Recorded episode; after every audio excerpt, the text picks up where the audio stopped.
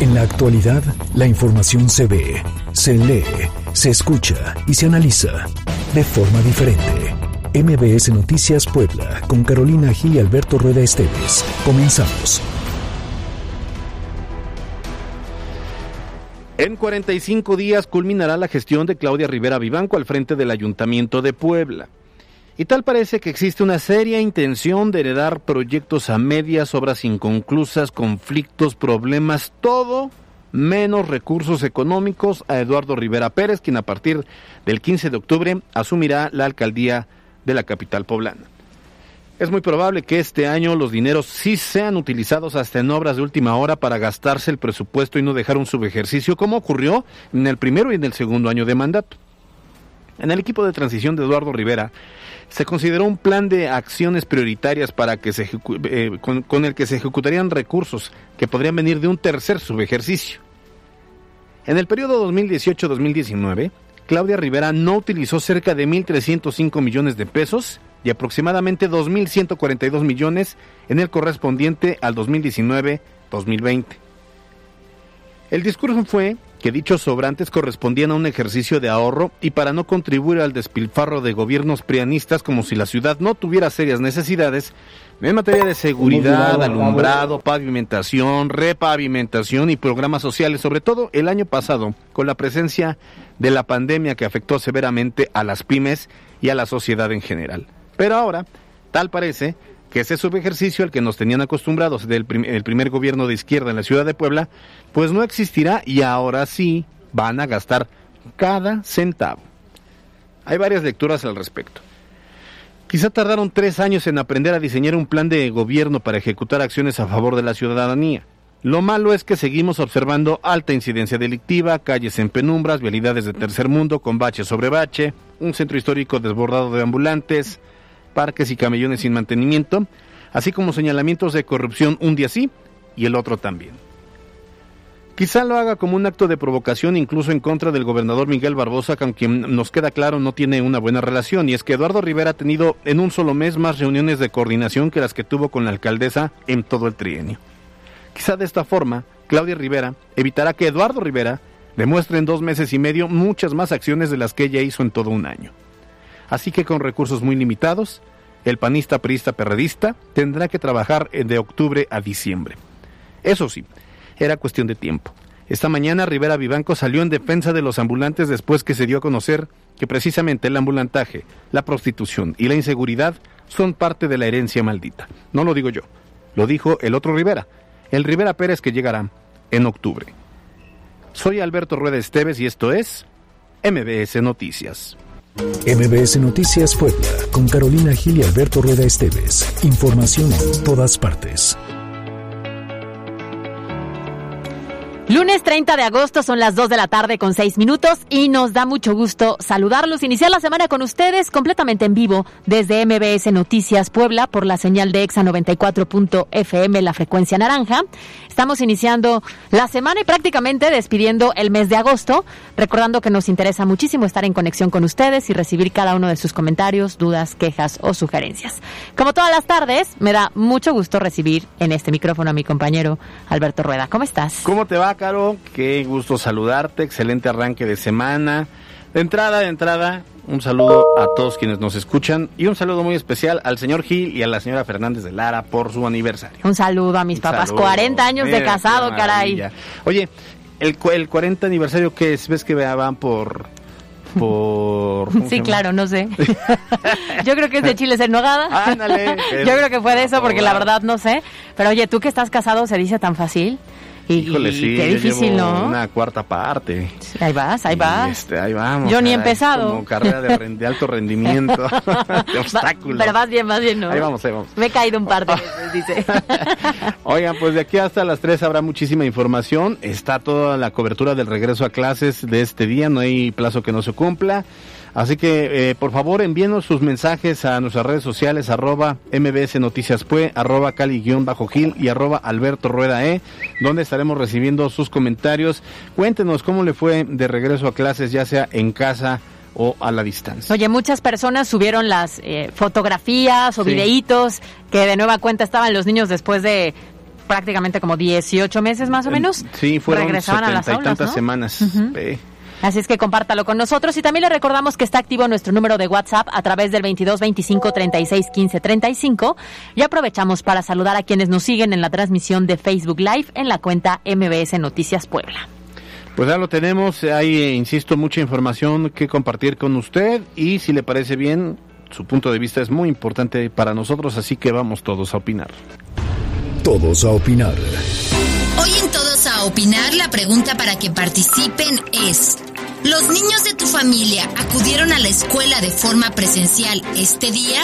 Nuestras opciones de respuesta son sí, no, hoy no, pero sí irán. Participa, comenta y comparte con nosotros a través de nuestras redes sociales arroba MBS Noticias Pue en Twitter y MBS Noticias Puebla en Facebook. Vamos todos a opinar. Los temas de hoy en MBS Noticias Puebla. Es patrocinado por... Sin pretextos ni límites, hazlo a tu manera. Estudia en Universidad IEU, una de las 25 mejores universidades. Visita ieu.edu.mx. Universidad IEU, flexible como tú. Y llegó el día y poco más de un millón setecientos mil estudiantes de educación básica y media superior en Puebla regresaron a las aulas en la modalidad híbrida, permitiendo que algunos estén de forma presencial en las aulas inicio de clases, aún hay quienes no están convencidos de que se garantice la seguridad de los estudiantes. Y el gobernador de Puebla hizo un llamado a los padres de familia a vencer este miedo y esta incertidumbre por enviar a sus hijos a clases y aseguró que se encontrarán seguros al interior de las aulas. Fíjate que durante el evento de arranque del ciclo escolar 2021-2022 que se llevó a cabo en Tehuacán, Miguel Barbosa, gobernador del estado, reconoció que el modelo a distancia implementado en el ciclo escolar pasado no tuvo los resultados esperados, por lo que resaltó la importancia de retomar las actividades de la normalidad pese a la pandemia por COVID-19. Es la voz del mandatario estatal. Pues yo llamo, llamo a todos los padres de familia de todo el Estado a que hagan una reflexión profunda para poder convencerse de que el mejor lugar donde pueden estar sus hijos es en la escuela. Y justamente para garantizar las instalaciones adecuadas para este regreso a clases presenciales en modelo híbrido, el gobierno de Puebla realizó una inversión de 456 millones de pesos. ¿En qué se usó este dinero? Bueno, pues entre las mejoras se realizó la instalación de lavamanos en diversos espacios, se colocó señalética de sana distancia, se repararon eh, pues algunas eh, fachadas, también al interior algunas ventanas que fueron vandalizadas, entre otras muchas acciones más, y esto con el fin de garantizar que los espacios educativos fueran ideales para evitar el contagio por el coronavirus. En otros temas, aunque tienen que ver con educación, tras asegurar que en Puebla ya no existe el reparto de plazas, el secretario Melitón Lozano reveló que ya van 3.000 espacios que son puestos a concurso para cubrir temas de fallecimiento por COVID-19 o jubilaciones. En tanto, explicó que son 4.000 plazas entregadas y se toma en cuenta las contrataciones por hora para el personal docente de todos los niveles educativos. Pues ahí tenemos el regreso a clases. La verdad es que esta mañana eh, vimos cómo los algunos papás salieron ya de sus casas con sus hijos. En las mochilas, obviamente, van las libretas, los lapiceros, la goma, las tijeras, lo necesario, los libros y el gel antibacterial y las caretas y un cubrebocas por si las dudas y pues es sui generis pues esto que ocurrió esta mañana. Sí, oye, muchos padres de familia incluso comentaron que de manera constante intentaban platicar con los niños para que entendieran la importancia de seguir las medidas porque estando en casa pues tú los vigilas. Exacto. Pero estando fuera de casa varias horas era el hacerles conciencia y que ellos entendieran por qué era tan importante mantener el cubrebocas, por qué era tan importante no estar en contacto con los compañeros a pesar del mismo salón de clases. Esperemos que sea el primer día de muchos y que no haya mayor problema en las instituciones educativas. Sí, con el paso del tiempo nos fuimos convenciendo de lo importante que sí era regresar. Consideramos que en un pico como o en una ola como la que estábamos viviendo era muy apresurado. Ahora, lo que sí ocurrió hoy por la mañana es que seguramente muchos papás ya tenían contemplados o dijeron, ok, voy a llevarlos a ver por si es necesario el tema de la convivencia. Dijeron, ok, voy, voy a llevarlos a, la escuela. Pero luego vino la tormenta de la madrugada, como a las 3 empezó a llover y muchos dijeron, mejor no. ya el clima no ayudó. El clima no ayudó, entonces muchos lo estarán llevando hasta mañana. Y eh, es muy lógico, o sea, Dice la Asociación Estatal de Padres de Familia que calculan un 70% de regreso. Obviamente, no. O sea, yo creo que sí es, es a la inversa. O sea, yo creo que tres de cada diez sí fueron a las escuelas. Estaba viendo en algunos espacios de, televisión cómo eh, había salones de 15 personas y llegaron solamente tres. Eh, un jardín de niños en la mañana donde solamente llegó una niña. Eh, entonces sí, sí vemos que hubo poca participación, pero que con el paso de los días irá incrementando. O sea, lo que, los padres de familia quieren ver es que realmente cuando lleguen hay eh, se siguen los protocolos, están sanitizando a, los, a los eh, pequeños, que en las aulas verdaderamente hay sana distancia, que están marcados, que no va a haber aglomeraciones. Eso es lo que quieren ver los papás y ya después de ello estarán ya cediendo poco a poco. Claro, fíjate que yo platiqué con algunos padres de familia y me decían, quiero esperarme 15 días, porque si llegara a haber algún contagio se refleja prácticamente a las dos semanas, ¿no? Entonces entendemos que hay algunos que decidieron y los mandaron de inmediato, habrá otros que lo hagan con un poco más de cautela, se vale, siempre y cuando haya analizado usted muy bien el contexto en el que se mueve, eh, las personas con las que vive, los cuidados que tienen en casa y esperemos que poco a poco este comience a ser el principio de una nueva normalidad ahora sí en las aulas. Yo creo que sí va a ocurrir, Caro, eh, pero pues habrá que tener mucha paciencia y en el caso de los maestros y de la autoridad escolar, mucha constancia. Mucho compromiso de todas las partes, ¿no? Y ahora, el anuncio que hizo hoy en la mañana el gobernador del estado sobre vacunar, ya que ya van a vacunar a menores de 18 años, también es una muy buena noticia. Esperemos, obviamente, que se pueda concretar. Que lleguen. Que lleguen de, de veras.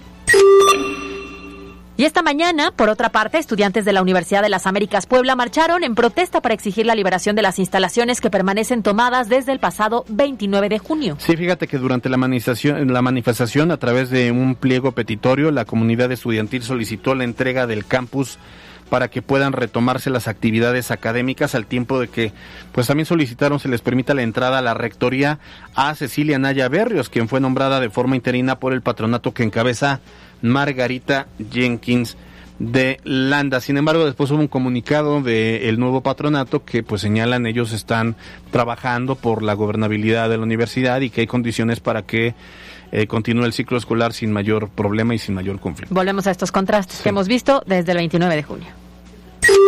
Por otra parte, el gobernador de Puebla, Miguel Barbosa Huerta, confió en que trabajará de la mano con los nuevos diputados federales, a quienes les pidió justamente eso, trabajar por un presupuesto adecuado para Puebla desde la Cámara de Diputados. Escuchemos.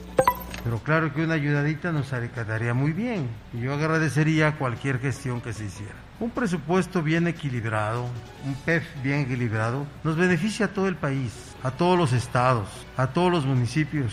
Que luchen los diputados para que haya una, una asignación de recursos más eficiente, más fuerte y bueno, vamos a cambiar ahora a temas de salud pública porque en Puebla se registraron ya 79 casos de dengue, de los cuales 15 son casos con signos de alarma y uno es eh, un caso muy grave. Incluso el secretario de Salud, José Antonio Martínez García, pues explicó que los municipios donde se registra mayor número de contagio por este mosquito es en Izúcar de Matamoros y en la región de Tehuacán, que sabíamos por el tema de las condiciones climáticas, son siempre los puntos complicados. Escuchemos entonces lo que declaró el secretario de Salud los municipios donde hay mayor prevalencia es en Izúcar de Matamoros, en la jurisdicción 7, sanitaria es Chautla, Chetla, Epatlán y ahí con ustedes en todo el Valle de Tehuacán tenemos un caso. Pues así las cosas, hay que cuidarse también del dengue, no hay que olvidarse de otras enfermedades de las cuales también tenemos que prevenir. A ver, en otros temas, fíjese que en la mañana la presidenta municipal Claudia Rivera Vivanco pues salió a dar una conferencia de prensa y ahí usó este espacio para justificar el incremento del comercio informal en el centro histórico de Puebla y pues señaló que es necesario que la sociedad retire los estigmas hacia ese sector, reconociendo que son personas que buscan un ingreso. Claro, fíjate que, ayer vi unas fotos, no sé si también las observaste, del centro histórico. No, y de la catedral, ahí en la esquina sería esto la 2 y la 5, ajá, la del Congreso del Estado. No, bueno, ya es un tianguis de mal gusto. Desafortunadamente, el Centro histórico. El centro histórico. Oye, y justamente la forma en la que lo justificó, escuchen, dijo que el comercio informal creció a nivel mundial por la crisis económica que fue derivada de la pandemia de la COVID-19 mm. y dijo que Puebla, pues no es una excepción, ¿no? Entonces, que esa es la razón por la cual hoy vemos más comercio informal. Pero bueno, escuchemos. Quien en mayor proporción en cualquier economía nacional mundial genera empleos formales son los sectores empresariales. Es la iniciativa privada, no, los, no las áreas gubernamentales. A veces tenemos una falla de estigmatizar a las y a los ciudadanos que tienen una necesidad de un ingreso y por lo tanto de llevar un sustento a mí me parece como que está manipulando la información ella, o sea, está como justificándose diciendo, no, es que necesitan, pero entonces la gente los está estigmatizando y la verdad es que no, porque aparte está chafa su justificación. O sea, dice que esto es un tema de mundial. Yo no veo afuera de la plaza de San Pedro eh, ambulantes. Claro. O yo no veo cerca de la Torre Eiffel ambulantes. Por supuesto. O en cualquier sitio turístico y más o tratándose de un patrimonio cultural de la humanidad. Porque sí pueden vender, solo en otro lado, ¿no? Y es que ahí creo que es el punto en el que radica el conflicto, ¿no? Siempre hemos tenido ambulantes. Puebla ha sido siempre una ciudad y un estado en general que tiene este problema de comercio informal. Sin embargo, creo que el punto aquí es la poca gobernabilidad o la poca autoridad que lograron ellos con este grupo de personas. Nunca buscaron un lugar correcto, nunca los alinearon realmente, no hay una regularización como tal. Ah, y entonces pues por eso si antes había, estaban en la calle 5 de mayo, hoy están en todas, en la 5, en la 3, en la 7, en la catedral, en el sur, en el, o sea, están en ah, todos los puntos. Sí, aparte creen que somos tontos y que somos ingenuos. ¿Tú crees que los dejan ahí colocarse nada más porque son Santa Claudia Rivera. Habrá que ver a quién le llega esta cuota, ¿no? Imagínate. Imagínate una cuota de qué será, 100 pesitos diarios. ¿Por cuántos ambulantes? ambulantes, aunque digan que no, es ese, el, han, concluido, eh, han concluido tanto las cámaras empresariales como los regidores de oposición que más o menos son 3.500 ambulantes. Pero supongo 100 pesitos, que no son 100 pesitos. No, no, pero vamos así leves, 100 pesitos. 350 mil pesos diarios ahí está el negocio o ahí está el problema, ¿no? Por eso llama la atención que no los puedan retirar. Si lo sumas a la semana, 350 mil por 7, 2 millones 450 mil a la semana. O sea que al mes son 8 millones. pues no es casualidad, ¿quién pompó casita lo más?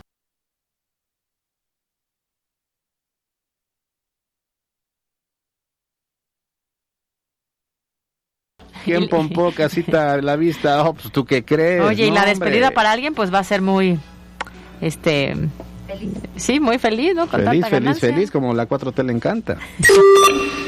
Oye, y es que fíjate que de este mismo tema, en la mañana también Eduardo Rivera Pérez, presidente municipal electo de Puebla, convocó a una conferencia de medios y ahí precisamente señaló que el tema de los ambulantes y de la prostitución es un foco rojo para su administración debido a que pues ninguna administración había dejado crecer tanto estas problemáticas. Incluso también, fíjate que reconoció que hasta el momento, pues no conoce la cifra de recursos que le quedarán por parte del gobierno de Claudia Rivera Vivenco para concluir el ejercicio fiscal. Escuchemos. Hemos llevado a cabo tres sesiones, ¿sí? Eh, tres sesiones que son de seguridad, de infraestructura y servicios públicos.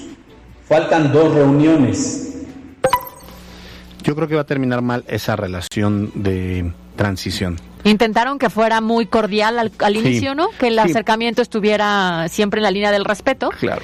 Pero yo creo que llegará un momento en el que seguirá el respeto, pero el problema va a ser la confrontación por la falta de rendición clara, ¿no? Sí, lo que pasa es que, como lo decíamos en la editorial, Qué casualidad que eh, siempre nos acostumbró el gobierno de Claudia Rivera a los subejercicios, o sea, de, recursos que no ocupaba y regresaba a la tesorería y regresaban obviamente a la federación. Que le llamaban ahorros. Que llamaban ahorros, pero pues no se ahorran porque no quedaban en la caja del ayuntamiento, sino se regresaban a la federación y la federación pues los destinaba a otras cosas, ¿no? Y que ahora resulta que se iban a gastar hasta el último centavo. Aquí en este mismo espacio lo dimos a conocer desde poco después del 6 de junio, de que Eduardo Rivera ya contemplaba haciendo una medición de lo que del subejercicio de 2019 y de 2020, un cálculo matemático y, de recursos porque decía, bueno, entonces más o menos consideramos que van a dejar tanta lana que va a ser un subejercicio y con esa lana ya traía proyectos para reforzar la seguridad, para atender rápidamente temas de baches, para reparar luminarias, o sea, Iba a ser en dos meses y medio lo que Claudia no había podido hacer en un año. Pero ahora empezaron a hacer obritas, las van a dejar a la mitad, empezaron a gastar toda la lana y obviamente ahí está el malestar, el enojo de Eduardo Rivera porque dice, ah, ahora resulta que me van a dejar con qué? nada más para la nómina y no voy a poder operar octubre, noviembre y diciembre. Su proyección no se convirtió en su realidad. Bueno, no lo sabemos, pero seguramente no, porque aún, aún desconoce la cifra exacta que va a recibir. Y, en, y en otros temas, quienes realmente siguen padeciendo pues una situación sumamente complicada son justo los pobladores de la zona de la Sierra Norte, la Sierra Negra y nororiental del estado, que a una semana del paso del huracán Grace siguen solicitando apoyo para recuperar pues un poquitito de lo perdido. Incluso hay comunidades en las cuales necesitan alimentos no para recuperar, sino para vivir ese día. Para, sí, sí, sí, es muy complicada la situación. Mira, ante este escenario, el gobierno del estado volvió a hacer un llamado a la solidaridad de los poblanos. Recuerde que a través de distintas organizaciones, pues usted puede donar alimentos, ropa, cobijas, entre otros muchos insumos. Cerramos así los temas de hoy. Los temas de hoy en MBS Noticias Puebla. Fue patrocinado por. Destaca del resto, hazlo a tu manera. Estudia tu maestría en solo 16 meses. Llama al 222-141-7575. Universidad IEU. Flexible como tú. La pandemia en Puebla. Y en cifras de la pandemia en Puebla este fin de semana fueron detectados 1.432 contagios de COVID-19, de los que 609 fueron reportados al corte del viernes, 590 el sábado y 233 el domingo.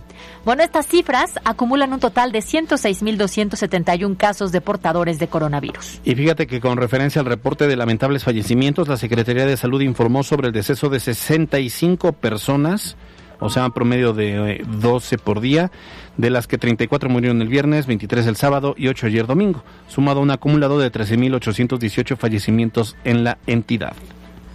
Y hay que recordar que hoy comenzó la vacunación para población de 18 a 29 años de edad, así es que mucha atención si usted nos está escuchando en los municipios de Acteopan, Aguacatlán, Atzichihuacán, Atzitzintla, Cañada Morelos, Chautla y también en la zona de Patlán y porque serán 37 municipios los beneficiados con esta etapa. Ahora, el listado se encuentra disponible en la página de la Secretaría de Salud de la entidad. Ahora, esta campaña va a durar hasta el miércoles 1 de septiembre, días en los que se pretende colocar un total de 200.000 vacunas de la marca Cancino Biologics en 47 puntos diferentes en horario de 8 de la mañana a 5 de la tarde. Es una gran noticia. Por otra parte, hablando de vacunación, el titular de la CEP en Puebla, Melitón Lozano Pérez, está de acuerdo con lo dicho por el presidente Andrés Manuel López Obrador de que solicitar una segunda dosis de la vacuna de Cancino es solo una estrategia para lograr más ventas por parte del laboratorio. Híjole, bueno, es eso luego de que trascendiera que hay un amparo promovido por maestros de la Secretaría de Educación en Puebla para solicitar la segunda dosis de la vacuna Cancino. Ah, ojo, si no fuera necesaria una segunda dosis, por mucho que quiera hacer mercadotecnia Cancino, pero la Organización Mundial de la Salud lo, está avalando. Claro. Entonces ya, este, y, lo está avalando por, no creo que haya ahí un tema de... De negocio, es un tema de protección y de salud. Pero vamos a escuchar lo que comentó el secretario Melitón Lozano. Tal vez lo que hay que tener cuidado es que esa declaración la hizo la empresa Cancino. Y existen fines mercantilistas que entre más vendan, pues mejor. Hasta que no exista una posición clara de la COFEPRIS o de las instancias colegiadas, hasta entonces podrá decirse si es necesaria una segunda dosis o no. Oye Alberto, y es que tú recordarás, a ver, en este caso ya específicamente se dijo y se avaló que se necesita un refuerzo. Pero cuando comenzó todo el tema de la vacunación, que aún estaban en pruebas algunas, que apenas se comenzaban con estas jornadas, se había dicho que prácticamente todas las vacunas en algún momento iban a requerir un refuerzo. Simplemente se iba a determinar si era seis meses, nueve meses o un año, como la de la influenza, ¿no? Que cada año nos tenemos que poner una. Entonces, la verdad me parece, pues, muy aventurado que hagan este tipo de declaraciones cuando ya hay un organismo con una seriedad a nivel internacional que lo avaló. Mira, te voy a decir algo. Esto es un mensaje que tiene que homologarse. Claro. Yo no creo que así esté pensando el secretario, porque el secretario es un hombre muy mesurado. Ah, lo hemos tenido aquí muchas veces y es un hombre muy, muy, muy abierto y muy chameador. Yo insisto en que si te das cuenta, el mensaje que hoy dio el, el, secretario Melitón Lozano tiene mucho que ver con lo que ha dicho Hugo López Gatel y el presidente López Obrador. Obviamente, pues no van a llevarle la contraria, y está bien pero no es el sentir yo creo que ni del gobierno del estado. Y yo creo que en, diciembre sí va a haber condiciones para decir vamos a aplicar la segunda vacuna y la va a pelear el gobernador como lo ha, peleado últimamente las vacunas este para 18 a 29 años. Claro, somos de los estados que realmente no se ha alineado en muchas cosas a lo que les hayan pedido, ¿no? Sino que hizo su, su propia valoración del semáforo, sus propias medidas dependiendo del semáforo estatal. Entonces esperemos que así también sea. Ahora, esto abre la puerta, ok, si ya el gobierno no quiere gastar, pues que permita... Que, la, que te la pongan a la venta, ¿no? Que la pongan a la venta y entonces ya que cada quien decida si quiere la segunda o no. y ya se evita de esas broncas. El, el, Consejo Coordinador Empresarial la, la, semana pasada también dijo, a ver, quieren que colaboremos, nosotros levantamos la mano para poder adquirir vacunas y para podérselas aplicar a todo el sector productivo, de esa manera le vamos a entrar. Pero, Pero el gobierno no quiere ¿Por qué no quiere? Pues porque no quiere compartir el éxito de la vacunación, quieren colocarse la estrella electoralmente hablando, y entonces si se mete el sector empresarial, pues ya no va a ser todos los aplausos para el gobierno federal, que lo hizo tarde, lo hizo mal. pero, pero eso resolvería muchas cosas. Claro. que también llevamos un avance que creo que del 39% en la vacunación, o sea, tampoco pues es que vayamos tan alto. mismo. Y a unas horas de este regreso a clases presenciales se detectaron al interior de una escuela en Tecamachalco supuestos casos de COVID-19. Supuestos porque aún no se tienen los resultados de las pruebas que lo confirman, por lo que se implementaron los protocolos necesarios para aislar a las personas que pudieran estar contagiadas y por supuesto que este plantel pues no tiene este regreso presencial. Así, así es, el gobierno del estado dijo que no van a ocultar los casos de contagios por coronavirus al interior de las instituciones educativas, así lo dijo Miguel Barbosa, gobernador de Puebla. Lo importante aquí es que haya confianza, como lo hemos construido durante todo este periodo de pandemia.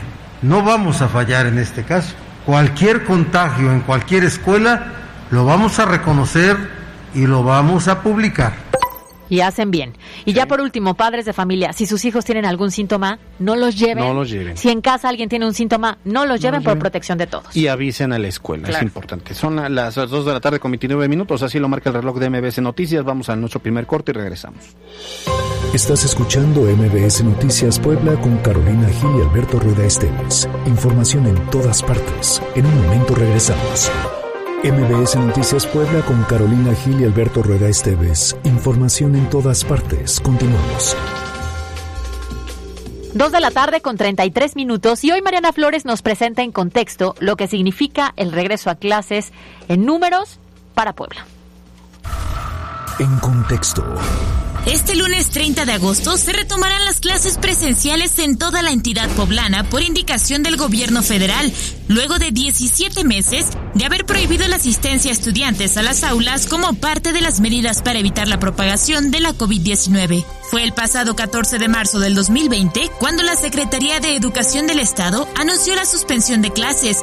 El ciclo escolar 2019-2020 culminó a distancia, luego del regreso del periodo vacacional de Semana Santa, mientras que el ciclo escolar 2020-2021 fue completamente a distancia. Pese a no estar en semáforo epidemiológico en color verde como se había estipulado por parte del gobierno estatal, un total de 1.764.741 estudiantes de preescolar, primaria, secundaria y del nivel medio superior iniciarán el ciclo escolar 2021-2022 bajo el esquema híbrido en 15.000 instituciones educativas. El secretario de Educación en Puebla, Melitón Lozano, indicó que fueron invertidos 456 millones de pesos en la adaptación de las instituciones escolares, además de 30 millones de pesos destinados a las escuelas de la Sierra Norte, Negra y Nororiental de Puebla que sufrieron afectaciones por el paso del huracán Grace la semana pasada. Para MBS Noticias, Mariana Flores. Híjole, pues es que mira, cuando hablamos, Caro, de tener un país o un estado más competitivo, uno de los factores y que no debemos dejar de lado es sin duda alguna la calidad educativa. Claro, 100%, pero la realidad es que con este regreso a clases presenciales, la calidad educativa fue uno de los principales argumentos, porque no era lo mismo aprender a nivel casa y digital que en la presencialidad, ¿no? Sin embargo, regresar a las aulas, asistir de nueva cuenta, tampoco te va a garantizar nada porque hay un rezago de casi dos años, ¿no? Oye, y es que además, a ver, ya de por sí nuestro sistema educativo no era el ideal y el idóneo para eh, ser competitivos presencialmente hablando. Llega la pandemia y obviamente no estábamos preparados para poder adoptar un modelo educativo a distancia. Creo que fueron como seis meses de prueba y error, ¿no? Varios mesecitos, la verdad, de prueba y error. Y entonces hoy, bueno, estamos regresando en los mismos niveles educativos, en el mismo grado escolar, pues, y es un tema pues complicado. Y tampoco todos los niños ni del mismo grupo, estoy segura que van a regresar con el mismo nivel de aprendizaje, ¿no? Pero es tan importante el tema y más hoy en Puebla que estamos regresando en este nuevo modelo que vamos a platicarlo con peras y manzanas. La Universidad de América Latina cumple 25 años formando profesionistas. Elige estudiar en UDAL entre 16 licenciaturas presenciales, maestrías, bachillerato y oferta académica online. Sé exitoso, sé UDAL. Presenta. Con peras y manzanas. En la línea telefónica nos da muchísimo gusto poder recibir a Fátima Mace. Ella es directora de Sociedad Incluyente del INCO, que es el Instituto Mexicano de la Competitividad. Fátima, muy buenas tardes, qué gusto saludarte. Hola, muy buenas tardes, un gusto estar con ustedes esta tarde. Muy buena tarde. Oye, a ver, empecemos platicando por qué es importante hablar de educación de calidad. Mira, es fundamental porque la razón por la que vamos a la escuela, porque la que mandamos a los niños, es para adquirir y desarrollar, eh, pues adquirir conocimientos y desarrollar habilidades que una vez que concluyan los estudios, eh, pues permitan que, que, formemos eh, trabajadores que sean mucho más competitivos, ¿no? Entonces, al final del día, eh, vamos, esto es, esto es como Legos, ¿no? Lo que aprendemos en un año es fundamental para el siguiente año y así sucesivamente, de tal manera que podamos eh, continuar con un proceso educativo exitoso y una vez que, que, se concluye este periodo de estudio, pues poder eh, utilizar todas estas herramientas a la hora de salir al mercado laboral y trabajar. Ahora bien, eh, Fátima, me llama mucho la atención precisamente este estudio que el INCO está publicando sobre el regreso a clases sin brújula, donde se habla de un rezago importante, pero lo peor es que pues los maestros les dejan como la libertad de evaluar, o sea, cada maestro es responsable de cómo forma a los niños, aunque este no sea una educación eficaz, y al final pues también los va a evaluar, seguramente para que pasen de año, pero con un rezago importante. Platícanos de este estudio. Mira, lo que nos preocupa muchísimo es que vemos una serie de incertidumbres y, de falta de liderazgo y de planeación en torno a este regreso a clase. Y una parte que es fundamental, que, que no se habla tanto por las mismas circunstancias sanitarias, es pues el tema educativo, ¿no? Que al final del día es la razón por la que mandamos a los niños a la escuela. Ahora, cuando hablamos de esta evaluación, lo que es muy importante es que una vez que entran los niños a, a, a clases, es que necesitamos dimensionar realmente qué es lo que saben estos niños y qué es lo que pueden hacer. Las primeras estimaciones del Banco Mundial apuntan a que en México el rezago educativo es de, es de poco más de 1.8 años de escolaridad, pero hay zonas en donde este rezago puede ser mucho más profundo en función de qué tan, pues de, de falta de acceso a los programas de televisión, a internet o apoyo para eh, acompañar el proceso de educación a distancia. Entonces, el, el esta evaluación que, mencionamos es este diagnóstico que tienen que hacer los profesores para entender pues cuáles son los, los, aprendizajes prioritarios que no tienen los alumnos y que requieren para seguir en el proceso educativo. Les pongo un ejemplo muy sencillo. Un niño que no sabe sumar, pues no va a poder multiplicar. Entonces, eh, es importante garantizar que los niños de segundo primaria saben sumar, llegan sabiendo sumar para poder continuar con esta parte de la multiplicación que es parte del plan de estudio. ¿no? Esto es, por ponerlo en términos muy tangibles. Entonces, al final del día no es tanto nada más que quieran hacerlos pasar, sino realmente esto es una evaluación que tiene que ser útil para el proceso de aprendizaje. ¿Qué es lo que nos preocupa a nosotros? Que al haberlo pues transferido, eh, transferido esta responsabilidad a los maestros y darles esta libertad de qué elegir o cómo hacer esta evaluación, pues no vamos a tener resultados que sean comparables, que permitan iluminar con evidencia y con datos las decisiones de política pública.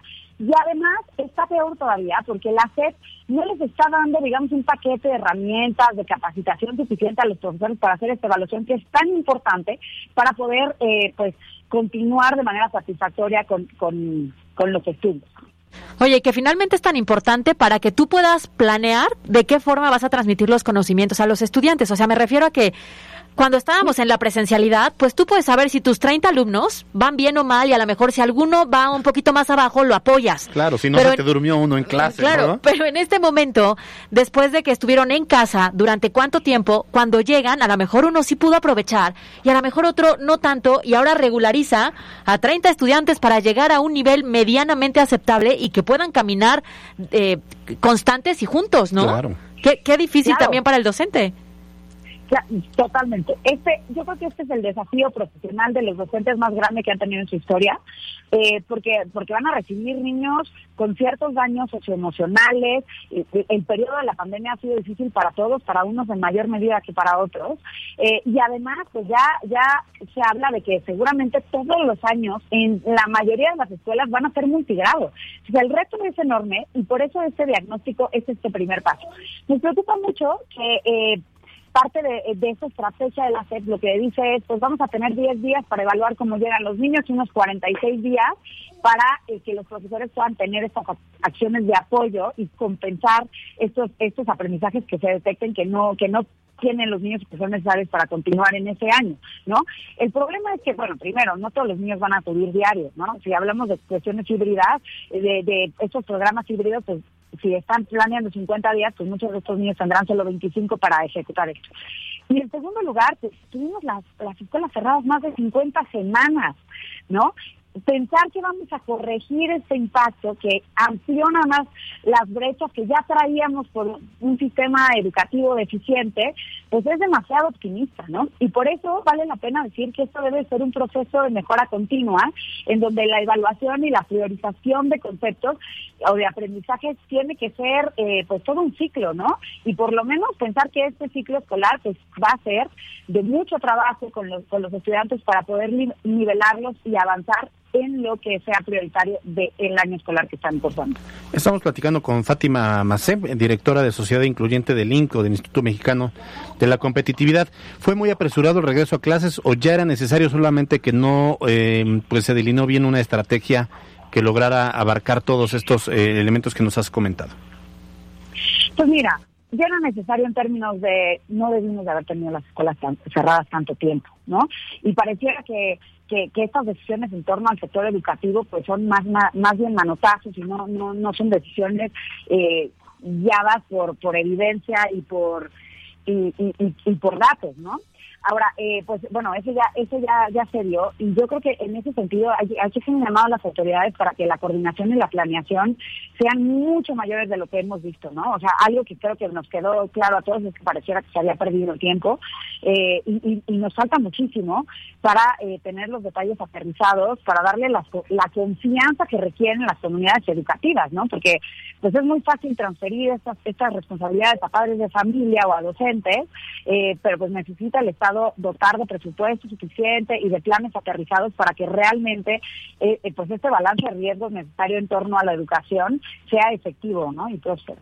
¿Cuál es, ¿Cuál es finalmente el camino a seguir? Ahorita acabas de decir el tema de los recursos, ¿no? Tendría que ser destinar ciertos recursos, pero ¿cuál es el camino a seguir? No lo sé, en, en cada docente que pueda medianamente ayudar o en cada institución educativa para tomar decisiones que ayuden más. No, bueno, sin duda esta parte del, presupuesto es fundamental, ¿no? Y ahí se viene la discusión eh, en, en, torno al paquete económico eh, en, un par de semanas. Entonces, eh, esta parte es importantísima. Ahí tendríamos que estarlo viendo priorizado.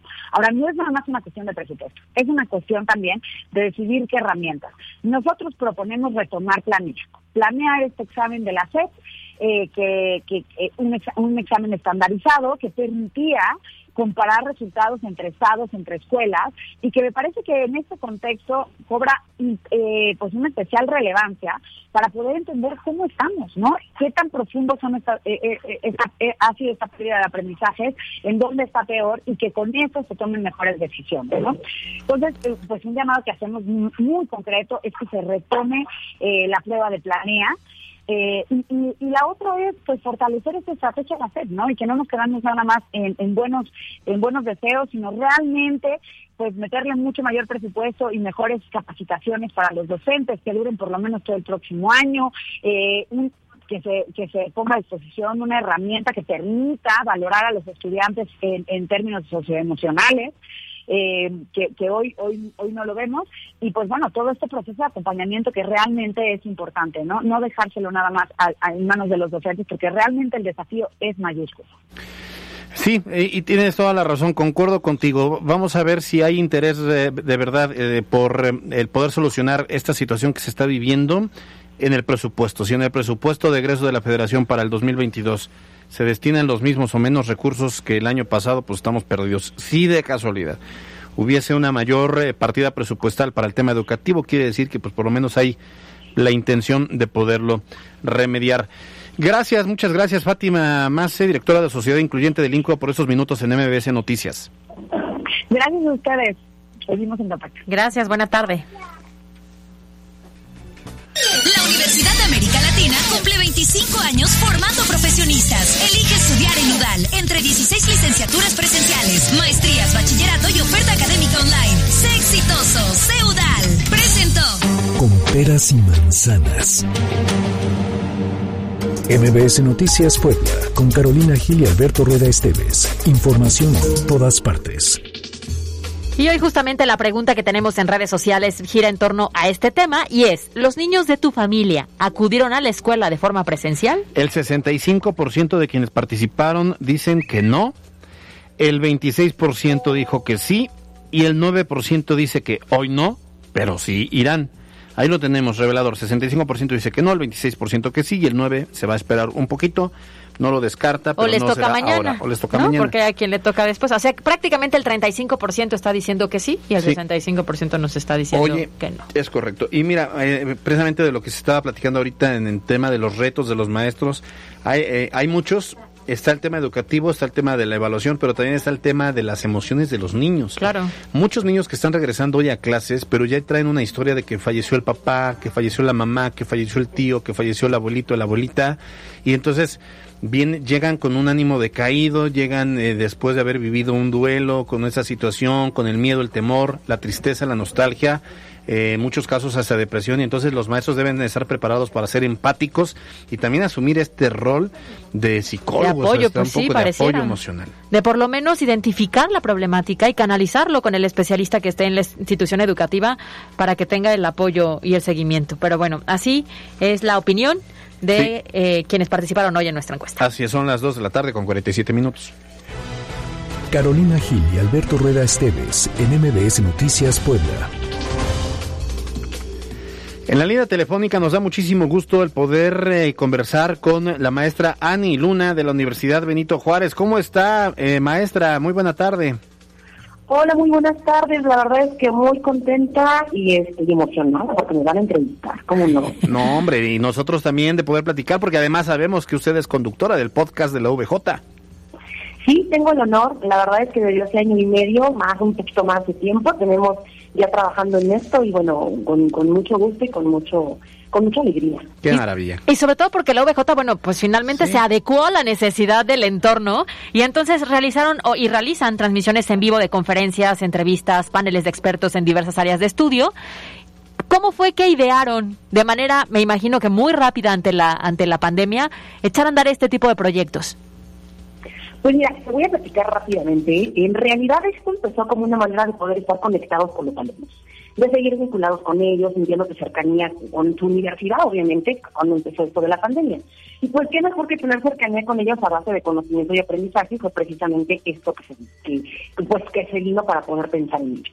La verdad es que el proyecto tuvo una gran aceptación y, y la verdad es que se fue convirtiendo en una plataforma de aprendizaje interactivo, donde podías tener no solo ponentes de México, sino también de otras partes, como España, Colombia, Alemania, Chile, Perú, solamente por mencionarte algunos países. La verdad es que lo que empezó como una simple conexión terminó convirtiéndose en, como te comenté, en un año y medio de exitosos webinars. Eh, aún recuerdo que cuando comenzamos, empezamos con 100 personas aproximadamente en nuestra comunidad, escuchando nuestra primera transmisión y hoy orgullosamente podemos decir y presumir que contamos con más de 1.500 personas integradas a la comunidad OBJ. La verdad es que pues, es para emocionarse. No, por supuesto, porque a ver, siempre cuando estamos en búsqueda de una opción eh, para la formación profesional, pues siempre buscamos experiencia, que tengan laboratorios, que haya vinculación internacional, que los costos sean accesibles, eh, que haya becas, que haya descuentos, pero que no se pierda la calidad educativa y creo que la OBJ cuenta con todos estos estas características. Ahora, ¿cuál es el futuro que percibe en el uso educativo de los medios digitales, maestra? Mira, eh, yo te podría decir que el futuro realmente es como bastante apoteótico. Y esa es la palabra porque no es que esto sea nuevo. La verdad es que este modelo ya venía trabajándose desde años anteriores, pero con la pandemia digamos que se vio totalmente acelerado. Pero lo cual la verdad es que a nosotros nos permitió, a muchas que no, nos cono- que no lo conocíamos a fondo, poder explorarlo, conocerlo y en mi caso particular enamorarme de él. Eh, ahora, para fortalecer, para fortalecer un poco el punto este, el punto apoteótico que te di, es porque me gustaría compartirte unos datos para que nos demos un poquito más de luz. De acuerdo, a los, de acuerdo a los daños del 2020 y parte del 2021, México tiene actualmente 129 millones de habitantes, de los cuales 100 millones hacen uso de las diversas plataformas de redes sociales, lo cual representa el 77.2% de la población mexicana activa en Internet. De enero del 2021, el uso de las redes sociales en México se incrementó un 12.4%, es decir, 11 millones de usuarios nuevos. Es decir, ¿qué te quiero decir con esto? Las contingencias en 2020 impactaron en la dinámica digital mexicana realmente como no tiene que Y entonces la necesidad de estar conectados pues genera un crecimiento en el uso de plataformas digitales lo cual lo vemos reflejado en la necesidad imperiosa de subirnos a este tren digital, donde la gente hoy pues abre su móvil y se da cuenta que puede estudiar y aprender sin necesidad de salirse de casa. Y mucho mejor aún estudiar en otras instituciones como si estuviera en vivo y en las cuales se encuentran en, en, en otros países lo cual también optimiza la economía si lo ves desde ese punto de vista. La verdad es que mm, a nivel personal, a mí como docente me permitió llegar a otros países y en otras universidades eh, y la pandemia, en lugar de a mí limitarme, eh, me permitió llegar a otros lugares que jamás pensé llegar, conviviendo con alumnos de otros países, impartiendo clases, conferencias, cursos, que estoy seguro, la verdad es que van a abrirme fronteras que cuando ya estén abiertas las fronteras y tengamos ya la presencia física, pues obviamente te está hablando de un perfil que te nutre y te apertura para cosas mucho más adelante, tanto como estudiante como profesional. Sí, claro. Oiga, para los jóvenes que están interesados en eh, este proceso de admisión, ¿cómo los contactan? ¿Cuáles son sus redes, números telefónicos? Pues mira, las redes son todas las que tenemos la parte de la universidad, está VJ, eh, WW obviamente, este, la parte de VJ, ahí si tú vas a ingresar vas a encontrar todos los teléfonos de la universidad, está nuestra página. La, verdad es que simplemente con tú pongas en la red www.vj.edu.mx encontrarás todos nuestros datos de contacto directamente para que pues las personas que se encuentran en mercadotecnia directamente se contacten contigo o también encuentran ahí mismo en las páginas, el Twitter, el Facebook y todo lo que se encuentra de, la universidad. Muy bien, pues eh, muchas gracias a la maestra Ani Luna, conductora del podcast de la Universidad de Benito Juárez, por estos minutos en MBS Noticias. Pues muchísimas gracias a ustedes y por favor visítenos, eh, ingresen a la universidad, hay muchas cosas, muchas sorpresas, eh, check de televisión, muchísimas cosas que la verdad yo creo que les van a encantar. Muy bien, pues ahí está la invitación. Muchas gracias, que tenga buena tarde. Gracias, hasta luego. Nosotros hacemos una pausa, volvemos. En un momento regresamos. Estás escuchando MBS Noticias Puebla con Carolina Gil y Alberto Rueda Esteves. Información en todas partes. Continuamos en NBS Noticias Puebla con Carolina Gil y Alberto Rueda Esteves. Información en todas partes. En la cancha con Miriam Lozada. Muy buenas tardes, Caro Alberto. Iniciamos con la información deportiva. La noche del viernes, la Franja logró su primer triunfo al imponerse un gol a cero a los Gallos Blancos de Querétaro con anotación de Daniel Elfideo Álvarez al minuto 55 de tiempo corrido, en un partido donde ambos conjuntos estaban urgidos de una victoria, ya que no lo habían logrado luego de seis fechas transcurridas. De esta manera, Puebla llega a seis puntos en el torneo y se prepara ahora para trabajar pese a la fecha FIFA. Este lunes en punto de las 19 horas en la cancha del Estadio Hidalgo se efectuará el partido entre las Tuzas y el Puebla Femenil, donde el equipo poblano está urgido de obtener tres puntos en calidad de visitantes, ya que al momento de tres visitas que ha tenido han sumado la misma cantidad de derrotas, por lo que ahora frente a Tuzas buscarán obtener la primera victoria, aunque no será fácil, pues es un equipo que sigue reforzándose. Concluyó la jornada 7 de la Liga MX, donde se disputaron tres partidos por día, arrancando el día viernes por la noche, con el empate a dos goles entre Mazatlán y San Luis, seguido de la victoria del Puebla 1-0 sobre Querétaro y más tarde Tijuana en la agonía del encuentro empató a dos goles contra Monterrey. Para el sábado, tres partidos más. Tigres y Atlas empataron a uno, Chivas derrota dos goles por uno a Necaxa y León y América empataron a un gol. Finalmente, el domingo, Toluca derrota dos goles por uno a Pumas, Santos gana dos por cero a Juárez y Cruz Azul y Pachuca empatan a un tanto. El Paris Saint Germain derrotó dos goles a cero al Reims, donde la noticia fue el debut en el equipo francés del astro argentino Lionel Messi, quien ingresó al minuto 65 de tiempo corrido en sustitución de Neymar por lo que no se pudo ver el tridente ofensivo que tanto se espera junto a P, quien por cierto realizó un buen partido concretando la primera anotación, y en donde trasciende que el número 7 del Paris Saint-Germain permanecerá por lo menos con el equipo francés hasta el próximo mercado de fichajes, luego de caerse la oferta millonaria del Real Madrid. Y finalmente les platico que fue un buen fin de semana para los deportistas paralímpicos mexicanos que se encuentran en Tokio 2020, donde se consiguieron dos medallas de bronce en judo y natación por conducto de Lenia Rubalcaba y Diego López, mientras que el domingo una plata en lanzamiento de bala con Gloria Zarza y la medalla de oro con Mónica Rodríguez en el atletismo de los 1500 metros planos, batiendo además el récord del mundo. Por el momento, hasta aquí las noticias deportivas. Yo soy Miriam Lozada y nos escuchamos la próxima. La Chorcha Informativa. Oigan, pues ya es prácticamente para despedirnos. Por cierto, gracias a quienes participaron el viernes en la dinámica de los eh, boletos. de fútbol. El Puebla ganó gracias al auditorio de MBS Noticias. Se tenía que decir. Y se dijo. Y, además le atiné al pronóstico. Tú estabas 0-0, yo dije 1-0 y la verdad bien. Qué bueno que no concretamos la apuesta. Sí, nada de apuesta. Oye, por cierto, el señor Gil y la señora Fernández de Lara cumplieron 40 años que corresponden a bodas de Rubí. por eso no le di Rubí. Imagínate. Que su hija Carolina, la mayor, ya está. Yo no soy la este, Ah, pues se parece. Qué cinismo el tuyo. Por cierto, por cierto, les traje parte de los alimentos con los que se hizo el convivio familiar. Qué barbaridad. Así es que espero que los disfruten. Oye, pero ¿y si mis papás fueron de bodas de Rubí porque cumplieron 40 años? Tú llevas 10. Llevo 10, sí. ¿Y bodas de qué son? De aluminio. Ah, pues ahorita paso al súper. Hasta va a ser ese de. Pero de, los grandes. Aluminio grueso, sí. del aluminio grueso. Que sea eso o un cancelito. Lo que ella decida. Le vas a dar a elegir. Le voy a dar a elegir. Los ah, los Six son de ah, aluminio, mira. mira ¿eh? ¿Qué pues mujer, qué mujer, claro. Estamos juntos. Eso, eso sí, ¿lo aceptas o no? eso sí me gusta la idea. Esa idea, sí me gusta matar el líder.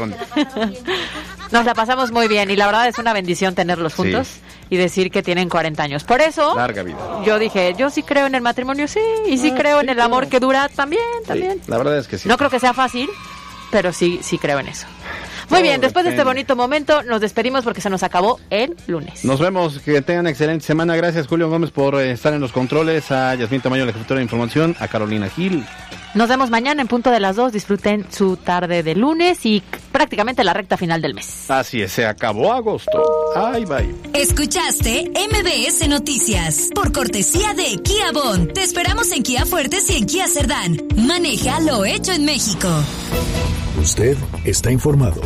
Esto fue MBS Noticias Puebla con Carolina Gil y Alberto Rueda Esteves. Información en todas partes.